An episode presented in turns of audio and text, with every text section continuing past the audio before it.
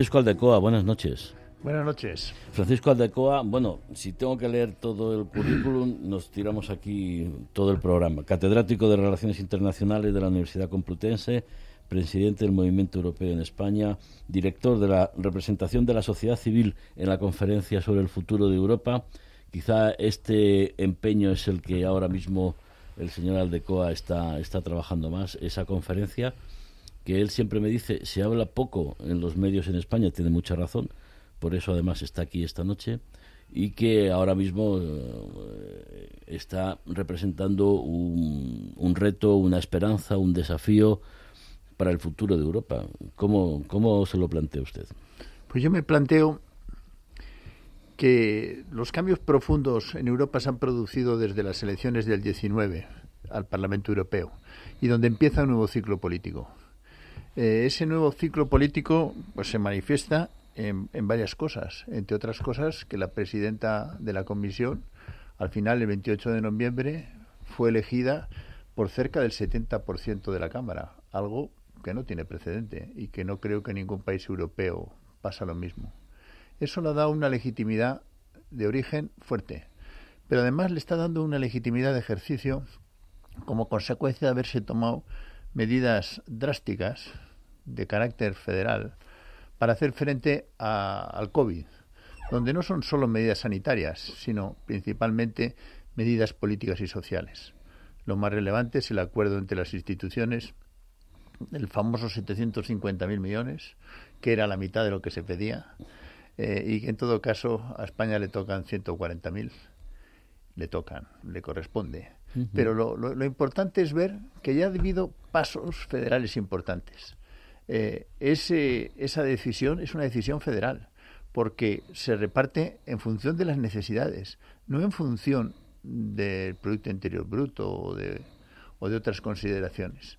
Lo mismo podemos decir en torno al Fondo de Nuevas Generaciones, en torno a la forma de mancomunar la deuda, que por cierto, la señora Merkel dijo que mientras ella viva o que mientras ella sea viva no iba a ocurrir eso y sin embargo ha ocurrido. Ha ocurrido sí. Y precisamente es una de sus decisiones más acertadas, porque ha habido una situación extraordinaria que exigía tomar medidas extraordinarias.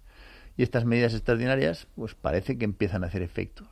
Pero sobre todo desde nuestro punto de vista, ha empezado el cambio político en Europa. Y un cambio profundo, un cambio muy profundo. Y eso hace que la conferencia sobre el futuro de Europa pues tenga una nueva responsabilidad, que es eh, hacer posible este cambio haciendo haciendo unos, unas mejoras en el modelo político y posiblemente incluso en los tratados. ¿Cuáles son esas mejoras que, que debe ah, pues, afrontar? Pues son muchas. De momento no, lo que vamos con las más eh, de, trascendentes. De, de, momento la conferencia lo que hace es reunir por primera vez representantes de la sociedad civil y de los ciudadanos y los representantes de las instituciones. Es un ejercicio nuevo. Es la primera vez que se hace en ningún sitio antes de la reforma de los, de los tratados o antes de tomar medidas, las dos legitimidades, la legitimidad, eh, la democracia representativa y la democracia participativa, se reúnen para hacer propuestas. De momento, ¿qué hay? Una agenda con, con nueve puntos en los cuales eh, todavía no se saben bien las posiciones. Eh, estamos en, el, en la próxima semana, se reunirá el segundo pleno de la conferencia de la que yo formo parte. Y todavía no hay propuestas, pero sí tenemos el temario y las perspectivas. Las perspectivas, el, temario, pues el temario es eh, la democracia, pues ahora en relación al tema de Polonia que se ha hablado, pues ahí habrá que reformar el artículo 7 para hacerlo más, más efectivo. Eh, el modelo social, pues parece que por lo menos la guía es, eh, la Unión Europea no tiene competencias apenas en materias laborales, en materia social. La guía va a ser la cumbre de, de Oporto, donde se tomaron decisiones importantes de acuerdos sindicatos y, trabaja y empresarios, en donde pues se quiere incorporar al conjunto temas como salario mínimo, temas como jornada, temas que hasta ahora eran temas estrictamente nacionales. En materia En materia económica, pues parece que damos el paso hacia la unión bancaria, hacia la unión fiscal, en materia eh, de, salud, ¿no? La materia de, salud que tanto nos ha afectado estos, eh, estos meses se da por hecho la COVID, ¿no? Que va a haber una competencia nueva en materia de salud, o por lo menos hay una necesidad. De momento están los temas, y hay hasta nueve. Eh, el tema de la juventud, el tema de la política exterior, el tema de la defensa, el tema de migraciones y posiblemente me deje alguno. Lo que se trata es hacer frente a la nueva situación, dándole una fórmula material, posiblemente jurídica, y empezará con ello eh, la convención y la reforma de los tratados. Porque hay veces, eh, señor Aldecoa, que, que tenemos miedo a las, a las palabras o a una cierta organización. Usted ha hablado de pasos en lo federal. Eh, ¿Podemos aspirar a ser los Estados Unidos de Europa? ¿Algo parecido? A, mí esa expresión no me gusta. no le gusta. No me gusta, porque produce confusión. Estados Unidos parece que es que vamos a crear un nuevo Estado. Y eso mm, no está en, la naturaleza de las cosas. El proyecto europeo desde el 48 en La Haya y desde la Declaración Schuman es crear una federación europea. Y una federación europea no es un superestado, no es un Estado es una situación intermedia, es una federación en donde siguen existiendo los estados, pero estos dan competencias en los temas en que puede ser más útil que se ejerza en común. Y eso es lo que eh, es el sistema europeo eh, actual, que necesita reforzarse más en los ámbitos como los que hemos dicho. Ahora es necesario una unión fiscal, es necesario una política de sanidad. Lo que hemos visto que ejercemos mejor en común, eso es el federalismo. Eh, yo, yo en eso soy partidario de pensar más en compartir que ceder soberanía, porque muchos detractores o escépticos, llámenlo como quieran, dicen, no, no, es que yo no tengo por qué ceder mi soberanía, es una, la base fundamental del Brexit, ¿no? del Reino Unido. Sin embargo, yo creo que el término más adecuado es compartir soberanía en pos de unos objetivos comunes que nos benefician a todos. Quizás son las dos cosas. Eh, para poder mantener la soberanía que tenemos, la tenemos que ejercer en común. Si no, está claro que está claro que no podemos hacer frente a temas como el que ha, como el que ha ocurrido ahora del tema de la salud si no lo hacemos en común. Eh, mm, ahora empezamos a hablar de la soberanía europea. Eh, Macron le gusta la expresión soberanía europea. Eh, en otras latitudes, en Alemania les gusta menos, pero sin embargo el tema de federación les gusta mucho, pues es el que tiene. Al final hay que encontrar un camino común. Pero yo lo que sí creo es que ahora mismo se van a dar avances importantes en el plazo de seis meses, un año, pero que estamos en proceso. Por tres razones. La primera, porque en Europa hay una la sociedad está muy unida. Pasa lo contrario que en los Estados Unidos. Los Estados Unidos están completamente divididos en dos. Aquí no. Aquí puede haber algún problema específico en algún país. Por cierto, en Polonia, donde estoy seguro que hay elecciones y va a cambiar el gobierno. Y donde en todo caso el 80% quieren seguir en la Unión Europea. Hubo manifestaciones el otro día que lo Fuertísimas. Eh, eh, Tusk eh, tiene muchas posibilidades de ser el nuevo eh, el democristiano Tusk. El, anterior presidente del Consejo exactamente, Europeo. Exactamente, Es decir, pero sobre todo lo que hay que ver es la sociedad. La sociedad está muy unida. Yo recomiendo una encuesta que en España no, no, ha salido, yo, yo, no he visto en ningún medio, que es la de primeros de octubre del el Eurobarómetro, donde se ve el consenso que hay en la ciudadanía mucho más que entre los periodistas. Ah, bueno, eso es otro, harina de otro costal. Esa es la primera. Otras dos. la primera es que las fuerzas, primero que la, sociedad está unida, cosa que no ocurre en Estados Unidos y a veces se nos olvida.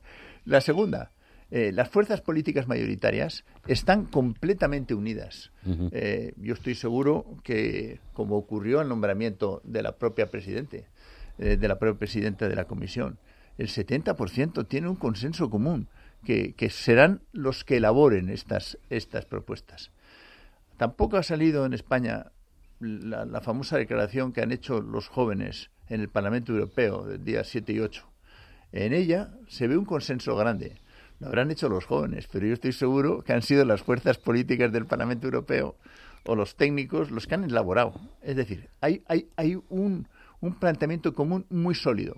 Y los gobiernos, los gobiernos, a pesar de que aquí eh, están dando por hecho de que hay una enorme división entre los gobiernos de los estados, hay uno o dos con dificultades. Me quedo con, con los jóvenes, porque una de las novedades de la conferencia es la participación ciudadana. ¿Qué relevancia tiene que esa ciudadanía, además que usted está mm, presidiendo la representación de la sociedad civil española en la conferencia, tenga voz, aporte ideas, aporte propuestas, se les tenga en cuenta, porque siempre se ha acusado a la Unión Europea de que se, se hacía el proceso de unión desde arriba, desde la clase política, y se lo daba todo cocinado a, a, la ciudadanía. Ahora la ciudadanía tiene opción de poder participar en, en esa cocina. ¿no? El proyecto europeo, siempre se ha dicho lo, lo, que tú dices, pero el proyecto europeo desde los orígenes nace de abajo arriba, nace sí, sí, de la sociedad civil de la conferencia. Ahora, ahora eh, hay dos, dos formas, eh, una a través de la sociedad civil y otra a través de los ciudadanos. Yo debo decir bien claro que el sistema de paneles de los 800 representantes eh, no me acaba de, gustar. O no me acaba, yo no creo que representativo. Y también se da la circunstancia que, ese, que a los representantes, que en principio no íbamos a saber los nombres, hemos pedido los nombres oficialmente, no los tenemos. Sin embargo, a los periodistas se les ha dado. Y han hecho entrevistas en un montón de periódicos en el caso español. Me preocupa de que las entrevistas es si les ha gustado eh, Estrasburgo, si el hotel era bueno, si es la primera vez que viajan, si... Hombre, no todas las entrevistas son iguales. Yo no he visto ninguna que traten del fondo, porque esos señores que les han elegido allí, eh, yo no acabo de entender que el sistema sea el sistema de sorteo. No, no acabo de entender. Sobre todo que los cambios profundos no se van a hacer a través de esas propuestas, se van a hacer a través de la sociedad civil organizada, con un montón de asociaciones, entre ellas de jóvenes, que no han participado, los jóvenes, han participado el 30% en, en, en el sorteo. Pero, en fin, eh, yo, yo, no creo que, que, eso está teniendo repercusión, pero repercusión como cosa pintoresca, no como... Esencia, ¿no? De la, de no la, como de esencia. Sin embargo, hay propuestas, esa otra, esa otra declaración a la que digo que no sea de 10.000 jóvenes en el Parlamento Europeo, esa tiene mucha sustancia, esa uh-huh. tiene muchísima sustancia y esa va a servir de base para, para las discusiones o uno de los elementos bastante, bastante claros. Eh, para eh, lo que, lo que llama la atención es que en España eh, los medios de comunicación, la opinión pública, incluso los políticos, están de espaldas de este proceso enorme de, de, relanzamiento del proyecto europeo. Pero en todo, hasta en política exterior. Los artículos que se escriben en España, me estoy acordando alguno eh, reciente, es, bueno, varios. Eh, que si China o si, o si los Estados Unidos. Si la novedad es por primera vez que Europa está influyendo. A mí no se me puede olvidar el tema de Afganistán. Aquí están. Eso, eso le iba a preguntar, eh, que siempre sacamos los problemas, hemos hablado de Polonia, podemos hablar de, de, la crisis energética, pero yo le quería plantear, y además sé que a usted le, le gusta hacerlo, las cuestiones positivas, ¿no? Lo, lado, yo siempre he estado del lado de lo bueno que tiene la Unión Europea. Si no existiera, habría que inventarla, sí o sí, porque es una de las mejores eh, cuestiones que hemos vivido en el último siglo y, y de cara a la humanidad. ¿no? Yo no tengo la menor duda. Y sobre todo que se están tomando decisiones muy positivas para el ciudadano en los últimos en el último año y prácticamente no tiene trascendencia en la opinión pública. Uh -huh. Y en ese sentido, por ejemplo, el tema de Afganistán aquí está todo el tiempo repitiéndose que ha sido un fracaso de, de Occidente, o que ha sido un fracaso de una parte de Occidente y de otra menos. Y no se, y no se contempla en que la única embajada que sigue allí, que defiende los intereses europeos, es la de la Unión Europea. Se han ido los Estados Unidos y se han ido todos los países miembros. Pero allí se ha hecho una labor importantísima en materia de cooperación al desarrollo y de ayuda humanitaria. Allí han quedado 600 escuelas eh, los temas militares habrán salido mal, pero los temas en lo que Europa es protagonista, que es vertebrar la sociedad civil en el exterior, eso lo irán desmontando, pero de, de momento existe y de momento es el interlocutor. Antes de que Estados Unidos tenga las conversaciones de Doha, no han parado de conversar porque están allí Y es más, se va a duplicar la cooperación al desarrollo eh, de la Unión Europea.